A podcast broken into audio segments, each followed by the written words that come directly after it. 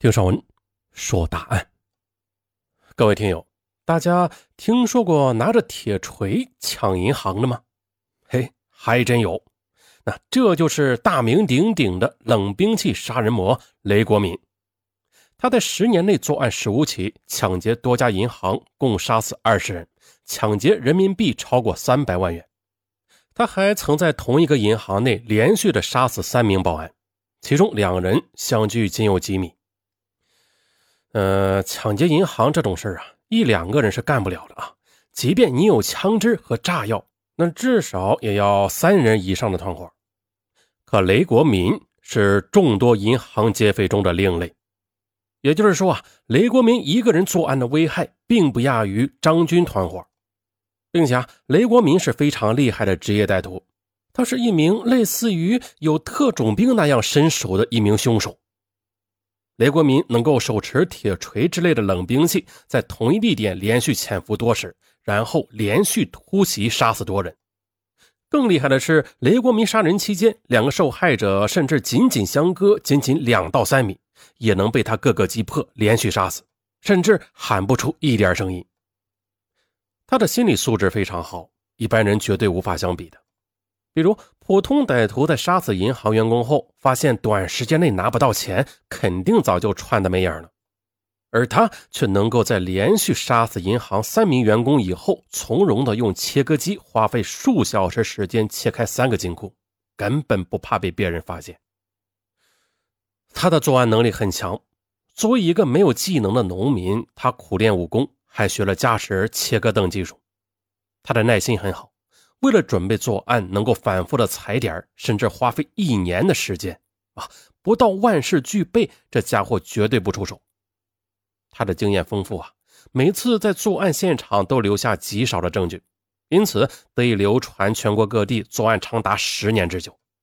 即便是在同伙被捕枪毙以后，雷国民因为自己的狡诈，却仍然能够连续的作案六七年时间。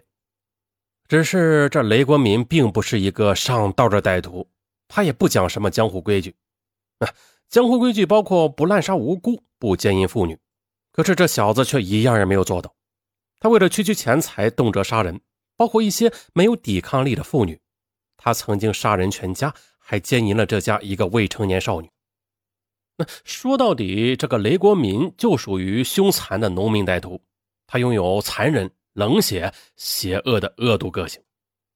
好了，这案件铺垫完毕，咱们进入案件主题。一九九九年十二月四日傍晚六时许，南京市六合区的交通部门接到一起事故报案，交警迅速出警，赶赴马鞍乡李云村。现场很凌乱，一辆本地牌照的面的侧翻在路边，司机满脸是血。他倒在距离车子几米远的马路中间。根据报案路过的司机反映，他们开卡车路过这里时，发现了这辆侧翻的面的。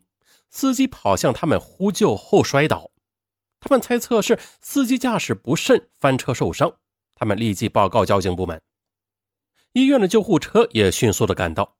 负责抢救的医生刚看了一眼，就立即惊慌的对交警说：“这不是交通事故，这这是杀人案。”交警顺着医生的手指看过去，这受害者的太阳穴上有一处很明显的刀伤。南京刑警和法医赶赴现场以后，对现场进行仔细的勘查，认为这是一起典型的故意杀人案件。根据车牌信息，他们很快的搞清楚死者的身份，他名叫王华，是南京六合本地人。痛不欲生的家属告知啊，这王华是退伍军人，身高一米八几，身体呢很壮实，性格敦厚。他的职业是面的司机，以开车拉客为生。现场可以肯定的是，王华是被凶手用刀活活刺死的。凶手作案手段非常残忍，下手狠毒之极，力量非常大。死者王华只有一处致命伤，就是在太阳穴上。并且这处刀伤非常的吓人，是贯穿伤，刀竟然是从左太阳穴伤到了右下巴，这就说明歹徒在下手时就是要置受害者于死地的。他的手段极为凶残，而且歹徒显然对杀人有一定的经验，他知道人体的要害，能够一击毙命。根据报案司机回忆，他们似乎看见侧翻的面包车上有一个人影窜了出来，逃往旁边的庄稼地。由于一闪而过呀，这报案司机并没有看清楚这个人的长相和衣服，仅仅知道是一个身材不高的男人。显然的，这个矮小的男人就有重大的作案嫌疑。于是啊，对于这起恶性的劫车杀人案，南京警方成立了幺二四大案专案组。其实啊。如果不是在南京的话，而是在其他地方，嗯，这种案件也算不了什么。九九年杀人抢劫出租车的案件不在少数，很多歹徒流窜作案，杀人抢车以后都是在异地销赃，然后跑路的。所以说这种案件很难侦破啊。即便知道是谁做的案子，但想抓捕这些流窜犯也不容易。但是南京则不同，虽然大家都知道南大碎尸案没有侦破。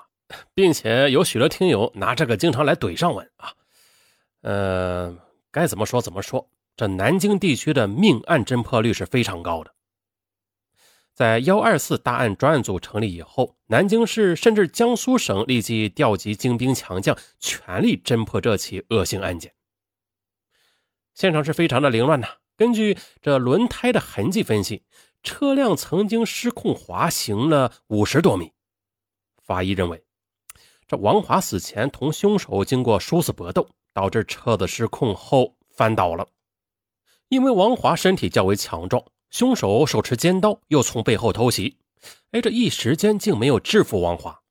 凶手见王华不好对付啊，一怒之下痛下杀手，最终导致车辆失控侧翻。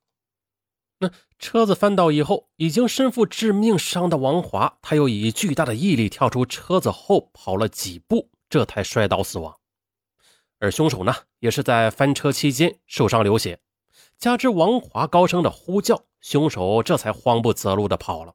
最终，凶手丢下了一个旅行包。法医还提取到死者以外的血型和其他痕迹。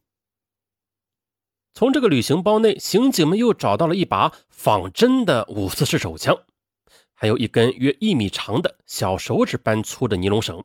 还有四块外地汽车牌照以及剃须刀等一些生活用品，还有一张身份证和一份江苏省的地图。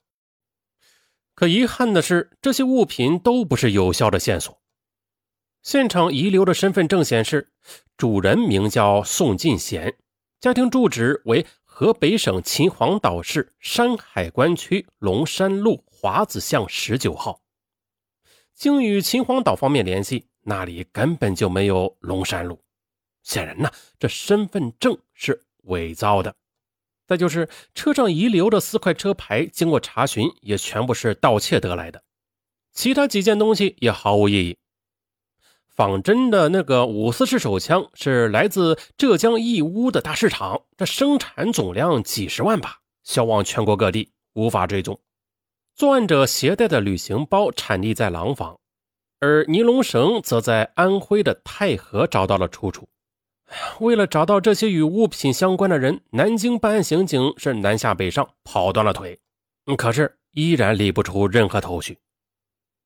根据经验判断，南京警方认为这歹徒有着丰富的反侦查经验，他故意从全国各地购买作案物品，让警方无从查起。显然。这是一个流窜全国的杀人团伙，这绝对不是第一次作案，并且呢，这该案应该是串案中的一起。于是，南京警方随即向全国发布了协查通报。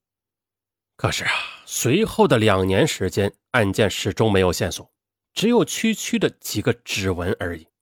嗯，当年的指纹啊，没有全国联网一说。嗯，经过对全国通缉犯指纹的人工排查，也是毫无收获。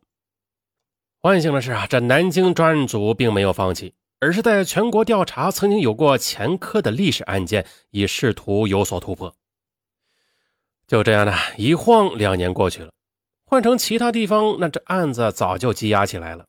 但是南京警方始终不从这个案子撤出。终于，功夫不负有心人。上回咱们说的，南京警方始终不从这个案子撤出，终于功夫不负有心人。有消息了。二零零一年六月，外调小组从无锡传来了好消息，在无锡发现了与幺二四大案现场一致的指纹，这人登记名为王七。这王七是谁？王七，一九七一年十二月生，职业为养猪，籍贯是安徽全椒，曾经在八年前因为盗窃被无锡警方抓捕收容过。南京专案组迅速的调来了无锡方面三四千人的收容档案，逐个查找。果不其然呢，王七很快的便露出了原形。一九九一年四月二十三日凌晨，一个安徽口音男子在无锡梨花宾馆盗窃他人财物时当场被捉。后来经过十多天的收容审查，此人承认确实是小偷，因此被治安处罚。但无锡警方啊，他也很负责任。认为王七肯定是化名，于是经过反复的审讯，这个王七终于向无锡警方交代了。他本名叫雷国民，是一九七一年十一月五日出生，安徽桐城市农民。啊，弄清了王七的真实身份，专案组非常高兴。现在看来，雷国民就是南京杀害出租车司机王华的凶手。六月七日，专案组民警直扑桐城，抓捕雷国民。可搞笑的是，这次抓捕让人啼笑皆非。桐城警方告诉南京的同行啊，这雷国民已经多年没有回家了。这倒不令人奇怪啊。如果是全国流窜的重大案犯，一般都是不敢回家的。可是南京专案组稍微这么一调查，竟然发现雷国民的户籍已经于一九九九年一月十九日迁往安庆市，这岂不是搞笑吗？一个没有回过家的人，他怎么能够随便的将自己户口迁走呢？可见，同城方面对于这种有前科的家伙根本就没有关注过。他立即马不停蹄的追到了安庆市。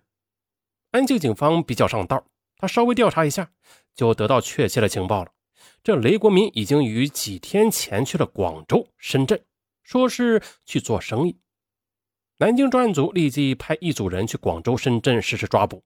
另一路人则在雷国民的老家布控，雷国民的照片也被散发到了每一个民警的手中，还有他可能乘坐的列车编号也发到了广州和深圳。二零零一年六月十二日，在深圳火车西站的候车室，十几个民警拿着协查通报，重点查询这列开往安庆的列车。由于旅客众多呀，火车很快就要检票了，民警也心里没有底儿。只能尽力的查看着。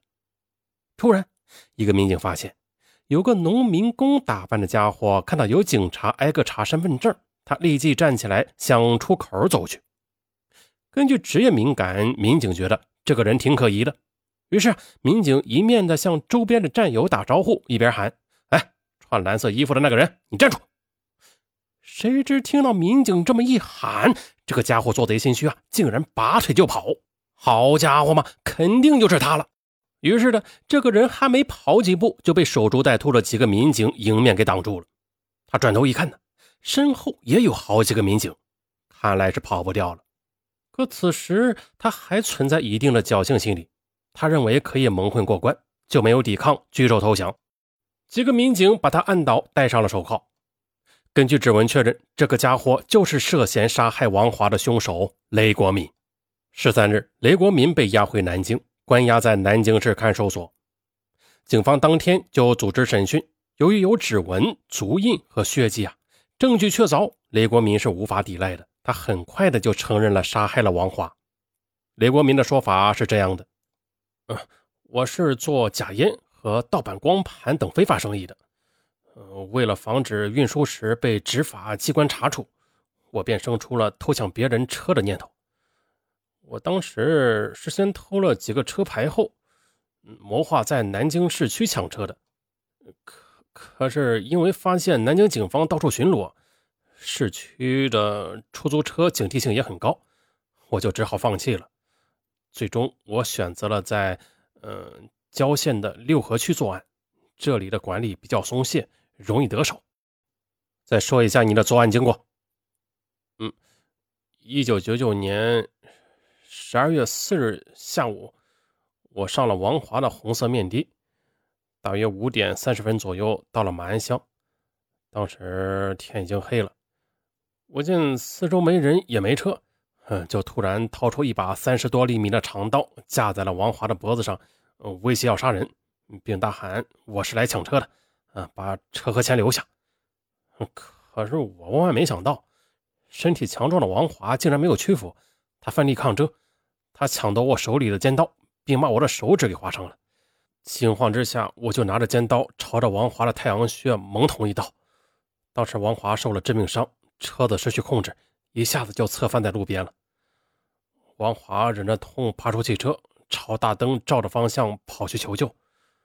当时我的手腕也摔伤了，见此情形，我也吓慌了，我就连包也没有拿，就就逃出车往相反的方向跑了。我跑上高速公路之后，拦下一辆大巴，逃往了淮阴。哼，你这是故意杀人？不，不是杀人呐。最多是伤害致死啊！我也懂一些法律。再说了，我的目的是抢车，不是杀人呐。故意杀人要死刑，伤害致死最多是无无期是吧？哎呀，你还挺懂的呀。说，你这是第几次作案了？我真的是第一次作案，因为没有经验才失手的。嗯，这雷国民的说法似乎很有道理，可以自圆其说。但是啊，经验丰富的南京警方却感觉这个事情不对劲儿。雷国民作案的手段很凶残，攻击的又是人体致命的要害，手法也是干净利落，还非常残忍。如果是第一次作案，尤其是第一次用刀杀人，这绝对不可能有这样纯熟的手法的。再就是啊，根据携带的作案物品来说。这雷国民作案前是经过仔细的准备和踩点的，第一次作案显然是不可能这样。更重要的是，警方无意中发现了雷国民内裤的一个暗格中竟然藏着一张二十四万元的存折。这在二零零一年，这笔钱对于一个农民来说并不是一个小数目，他足以在南京市区购买一个房子了。经过调查。雷国民在安徽老家没有正当职业，是一个无业游民。虽然对亲友声称在广州、深圳做生意，但无人知道他是做什么生意，连他的妻子也不知道。南京警方询问雷国民，雷国民一会儿说自己是做假烟的，一会儿又说自己是卖盗版光碟的。刑警很上道，也个个啊是见多识广，什么人没见过呀？很快的，三下五除二就将雷国民的谎话哎给戳穿了。雷国民无法拿出进货渠道和货物存放在哪里，更缺乏这两种生意的基本常识。由此可见，这二十四万元很可能是雷国民的犯罪所得。接下来，南京警方几次去安庆市的农业银行调查这笔存款和雷国民的其他存款。这一查，果然查出了大问题。让人吃惊的是，雷国民并不仅仅只有二十四万元。他还有一张五十万元的存款，开户日期是二零零一年四月十六日。在查询雷国民的存款期间呢，一个银行员工私下向专案组民警透露了一个重要的细节：那个储户体格瘦小，清晨拖着一个大麻袋，里面就装着五十万元的现金。当时我记得里面的钱全部都是旧钞，很多钞票都粘在了一起。这是极为少见的。当时我们几个人清点了很久呢，哎，累得要命，所以我对他的印象特别的深。当时我还问他嘞：“你哪来这么多旧钞票啊？”我感觉他明显有些紧张的回答说：“是做小生意的朋友还的欠款。”当时我们主任觉得很奇怪，还留下了他的电话号码。一个无业农民在农业银行就有近七十五万元的存款，自然是不太可能的。这十有八九是犯罪所得。那么，他会不会还有其他赃款呢？还真有。警方继续调查，发现了这雷国民在安庆市的农行、工行、建行、中行、邮政储蓄等金融单位开有多个户头，存款总金额竟然在二百万元以上。南京警方又根据存款时间和银行员工的回忆啊，立即联想到了一件大事在雷国民存旧钞票的前一天，也就是四月十五日，那一天，江苏省发生了一起重大案件。二零零一年四月十五日，位于盐城市区的盐都县信用合作社发生了一起特大的杀人抢劫案，三名值班人员被残忍杀害，金库铁门被切割出一个大洞。金库内的二百六十余万元的现金被洗劫一空，该案件非常严重，被列为当年江苏省十大要案。显然的，这个案子很有可能是雷国民干的。这雷国民知道，如果只是杀死王华，还有可能被判处无期徒刑，留一条命的；但如果承认盐城那个抢银行的案件也是他做的话，肯定是必死无疑的。所以，雷国民的嘴巴很硬。怎么都不承认和盐城的案件有关系。好在的，盐城的抢劫案中，凶手留下了痕迹。是这样的，在杀死值班人员后，凶手见到二百多万的巨款后，过于兴奋了。他并没有注意到自己手上已经染上了血，所以在逃跑翻越围墙的时候，这个血手印就留在了墙上。自然的，南京警方立即将手印和雷国民相比，哎，毫不费力的就证明是同一个人了。这一下，在证据下，雷国民无法隐瞒，他只得承认盐城案件是他所为。话再说回来呀，雷国民之前之所以不交代盐城的案件，就是因为他抱有幻想，还试图保命。那现在呢？既然已经承认了盐城抢劫银行案件杀死三人，这雷国民就必死无疑了。抢劫银行、冲击国家金融机关，本来就是死罪啊。更别说还有四条人命呢。自知肯定会被枪毙，雷国民不再反抗了，将十年的犯罪经历一一道来。哎呀，南京的刑警可以说是身经百战啊，什么大案都经历过，却也被雷国民震惊了。雷国民是一个狡诈、凶残、作案经验充足、擅长使用冷兵器的职业犯罪分子。他呀，在全国也是极为少见的。更让南京警方吃惊的是，雷国民在十年内作案十五起，杀死二十人，重伤四人，基本都是自己一个人作案，并没有同伙。哎呀，根据一般犯罪常识啊，这一个歹徒即便有枪，也很难做到这样的大案子。所以，盐城这起案件中，当地警方坚决不信是身高仅有一米六五的雷国民独自作案。盐城警方认为，雷国民一个人绝对不可能连续杀死三个男性的值班人员，还是手持冷兵器。由此，警方认为，这雷国民可能是胡乱的承认案件，以换取在看守所较好的待遇。可是呢？直到证据对比确认后，盐城警方才惊讶的相信了这个事实。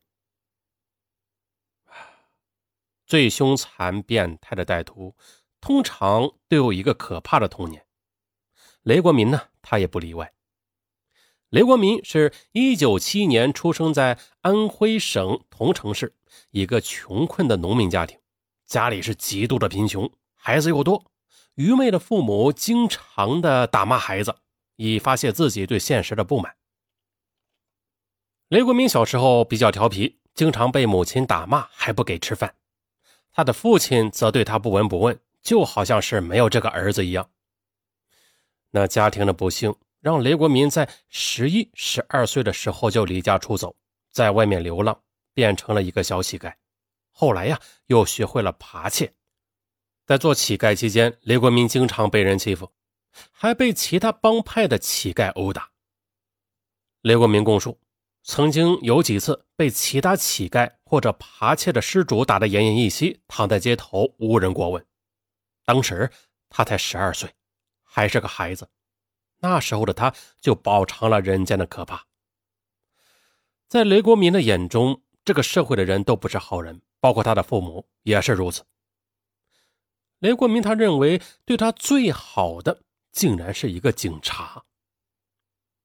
一次啊，因为扒窃别人的钱包，雷国民被一个男人打得头破血流，倒在一个小巷子里。这时，一个民警路过，见他可怜，便将他背回派出所养了几天伤，不但管饭，还给他买了一身衣服。这事让雷国民十分的感动，一直记着。呃，但是啊，第三天雷国民就跑了，他害怕民警会将他遣送到原籍。那在外流浪扒窃，好歹能吃饱肚子，总比在家里强吧。于是雷国民很快的便养成了呃仇恨社会的世界观和冷酷无情的性格。在他看来，这世界上的人都不把他当人看，他也不需要把他们当成人看。那杀几个根本就没有关系。几年以后，雷国民结束了流浪，回到家里上了几年学，但很快就辍学了。他呀，仅仅是略识几个字而已。父母对他同样的是非常冷淡啊，多次逼他离开家自谋生路。啊，无奈之下，还没有成年的雷国民又跟随同村的大人们，嗯，出门打工去了。刚开始的时候，雷国民也没想继续犯罪。他试图做正行，想出人头地。不过他没有文化，也没有技术。这流浪期间又学会了好吃懒做，根本找不到什么像样的工作。他还曾经向亲戚借钱试图经商，可是又因为经商不善，很快的就亏本倒闭，那是负债累累。啊，就这样，眼见是欠了一屁股债，这雷国民认为合法手段致富无望了。便开始破罐子破摔了。嗯，他不去打工，也不去做生意，开始走老路，以扒窃、盗窃为生。他认为啊，这样来钱来得快，那打工一个月的工钱还不如他盗窃一次呢。他的目标是宾馆、招待所和居民家里。雷国民刚开始的时候就是小打小闹，由于身体瘦弱，又是独自作案。他尽量避免同失主发生正面的冲突，可即便这样啊，他也迟早会失手的。果然的，在一九九一年，雷国民他潜入在江苏省无锡市梨花宾馆盗窃多间客房之后，嗯，嘿嘿，被几个失主当场给抓获，美美的揍了一顿，然后再扭送到了公安局。嗯，不过由于盗窃数额不大啊，这雷国民没有被判刑或者劳教。他仅仅受到治安警告处理，在公安局蹲了十多天后就被释放了。当时雷国民并没有蹲大牢，但是他却因为急于脱身，被迫留下了真实的身份和指纹等信息。哎，这就为后来抓住他起到了巨大的作用。经过此事件之后，雷国民认为，这样小搞小闹，他不可能赚到什么大钱一旦被失主发现，还是很容易被捕入狱。所以，雷国民下决定，他要做大案，也就是入室杀人、抢劫。用雷国民的话说，进去把主人给杀了，然后把值钱的东西都拿走。一来拿到的钱多，二来没有活口，警方办案能力又不高，这就很难抓住我。因为刚在江苏被捕啊，这雷国民随即便赶往富裕的广东、福建一带伺机作案了。一九九二年八月一日。雷国民流窜到广州市，来到了著名的三元里。经过再三的踩点，雷国民认为三元里的风水巷十二号屠夫张平家是个好目标。他的猪肉铺生日红火，家里还有个保险柜，里边应该有不少钱。他又发现这张平家没有什么警惕意识，平时呢仅有一个人睡在有保险柜的房间里边，容易对付。接下来，为了作案。雷国民做了一周的精心准备。凌晨一时许，雷国民翻墙入室，潜入张平住处。他猫着腰爬进放有保险柜的房间。张平的弟弟张有林正在这间房子里睡觉呢。此时的，雷国民他决定下定决心杀人抢劫，不再单纯的盗窃了。于是，雷国民抄起张家的菜刀，凶残的对张有林的脖颈猛砍两刀。张有林的颈部动脉被砍断，糊里糊涂的死在了睡梦中。接着，雷国民从死者身上搜出了十多元钱以及一串钥匙，正准备开启保险柜偷取钱财时，他却突然听到隔壁的房间里有几个人的讲话声。其实啊，是张平和几个朋友在打牌呢。可是所谓的做贼心虚，又是第一次杀人，雷国民误认为是有人来了。这惊恐之下，雷国民丢掉钥匙和菜刀，仓皇逃走了。哎呀，这第一次作案杀死一人，可仅仅抢到十多元钱，这自然不能让残忍的雷国民满意。不过，这也让广州的警方极为头痛了。第二天，张平家就发现张有林被杀，急忙报案。但是现场仅有一把张家的菜刀，其他什么证据也没有，钱财又没有丢失。警方怀疑是张平做生意的仇人报复，反复调查却毫无结果，此案便成为了悬案。哎呀，刚刚杀了人啊！雷国民他不敢顶风作案，隐藏了一年多的时间，一直到一九九三年十月八日。雷国民又流窜到广东省中山市寻机作案。